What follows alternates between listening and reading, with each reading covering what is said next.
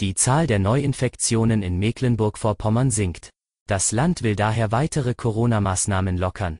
Welche das sind, hören Sie im Schwerpunkt des SVZ Audio Snack. Es ist Mittwoch um 5 Uhr. Guten Morgen. Was sonst noch wichtig ist, in Mecklenburg-Vorpommern ist es bisher zu 22 Todesfällen in zeitlichem Zusammenhang mit einer Covid-19-Impfung gekommen.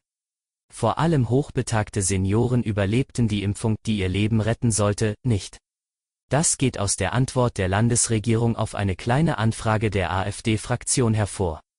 Angesichts von 1,1 Millionen verabreichten Impfungen seien es nicht wirklich viele Todesfälle, sagte AfD-Fraktionsvorsitzender Nikolaus Kramer, der betont, generell sind Impfstoffe sicher. Dennoch dürfe Sorge um die Impfbereitschaft in der Bevölkerung nicht dazu führen, diese Todesfälle nicht näher zu untersuchen. Zum Schwerpunkt, Mecklenburg-Vorpommern streicht aufgrund sehr niedriger Corona-Infektionszahlen zahlreiche Beschränkungen. Private Treffen sind künftig wieder mit 30 Personen erlaubt. Das teilte Ministerpräsidentin Manuela Schwesig gestern nach einer Kabinettssitzung in Schwerin mit. Bisher durften sich maximal 10 Personen treffen.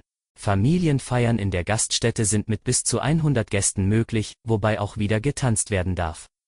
Kinder, Geimpfte und Genesene werden nicht mitgezählt.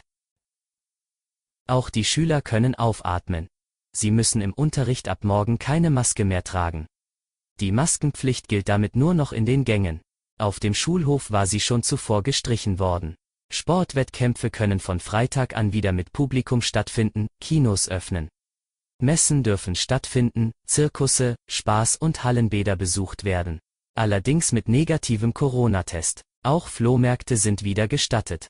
Mit der bereits seit Sonnabend geltenden neuen Pflege- und Soziales Corona-Verordnung werden die Besuchseinschränkungen im vollstationären Pflegebereich aufgehoben. Besuche in Pflegeeinrichtungen sind damit ab sofort wieder möglich. Die Prostitution wird auch mit Auflagen wieder gestattet. Dabei habe man sich mit anderen Bundesländern wie Schleswig-Holstein abgesprochen, hieß es. Alle Erleichterungen sollen gelten, solange die 7-Tage-Inzidenz unter 35 bleibt. Das war Ihr Audiosnack. Weitere Nachrichten und Hintergründe finden Sie wie immer auf svz.de-audiosnack. Bis morgen.